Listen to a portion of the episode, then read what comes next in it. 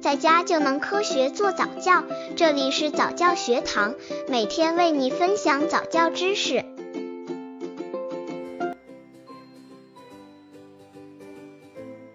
早教大讨论：早教的高投入会有高回报吗？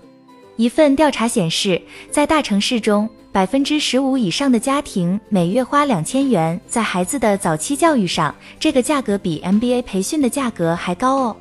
当然，现在每个家庭都只有一个孩子，即使随着单独二胎政策的放宽，对孩子的重视程度可见一斑。不过，早教真的那么重要吗？对早教进行高投入真的好吗？高投入能否带来高回报？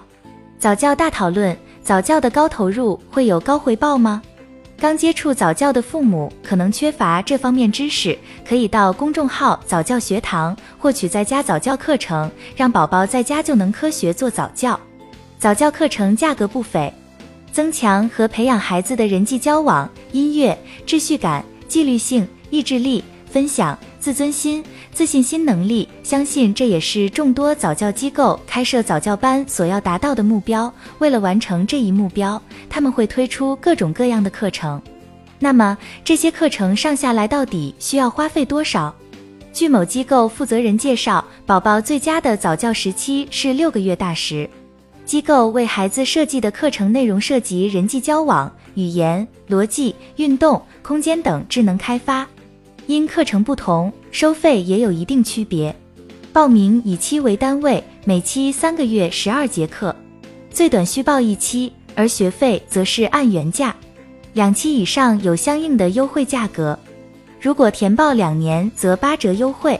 按大多孩子所学，那么六个月大的孩子上到三岁，三十个月的时间里，每个月四节课，一节课四十五分钟，平均每月所需费用在四百元左右，总计需花费一万余元。目前早教中心的整体水平大体在每节课一百至二百元，可能国外的早教中心稍微贵一些。虽然早教机构各有不同，但上课的内容却大同小异，主要有活动课。音乐课、美术课、环球旅行课等等。家长对早教班的看法：一、大人孩子都可以在早教班互动交流，值得投入。案例：琪琪妈，宝宝十个月大，去上早教班快两个月了。偶的体会是，早教与上学学习是不一样的，它的上课方式主要以互动为主。虽然一周只有一节课，但是课程包括很多环节，比如老师会先让小朋友进行自我介绍，练习平衡感，听儿歌，做游戏。宝宝由家长带着上课，练习平衡感时，家长都要抚摸宝宝，带领宝宝往前走。这样不但练习了宝宝的四肢能力，也教会家长如何去引导。早教不仅仅是教孩子，更多的是教家长如何与宝宝互动。平时上班忙，完全可以利用周末的早教课亲近孩子。宝宝以前看到陌生人会很害怕，也不让别的小朋友玩自己的玩具。现在琪琪会主动跟小朋友一起玩。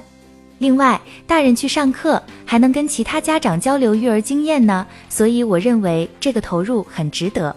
二、明确早教目的，不要盲从。案例：可可妈，宝宝两周岁八个月大。两三个月前才开始上早教，每个家长带宝宝参加早教培训的出发点可能都不同。孩子吸收多少知识，我们并不在乎，我们在意的是集体氛围以及孩子良好性格的养成。与别的宝宝不同的地方在于，他很懂得谦让，不与人争东西，但我们想让他学会表达自己的意愿。在早教班里，孩子可以跟很多小朋友一起交往，这对他的人际交往能力、表达意愿的能力等都是一种锻炼。有的东西父母可以教，但有的在家庭环境里是给不了他的。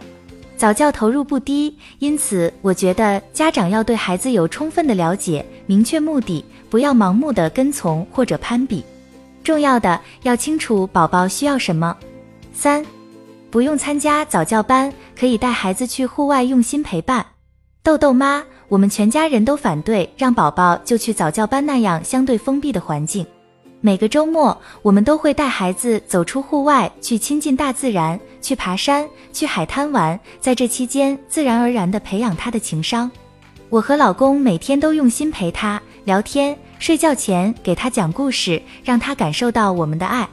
豆豆四岁大，只上过一节早教课，平时都由家人教，现在他也懂得给自己找台阶下。跟妈妈闹别扭后，会说：“要不你亲我一下，我就乖了。”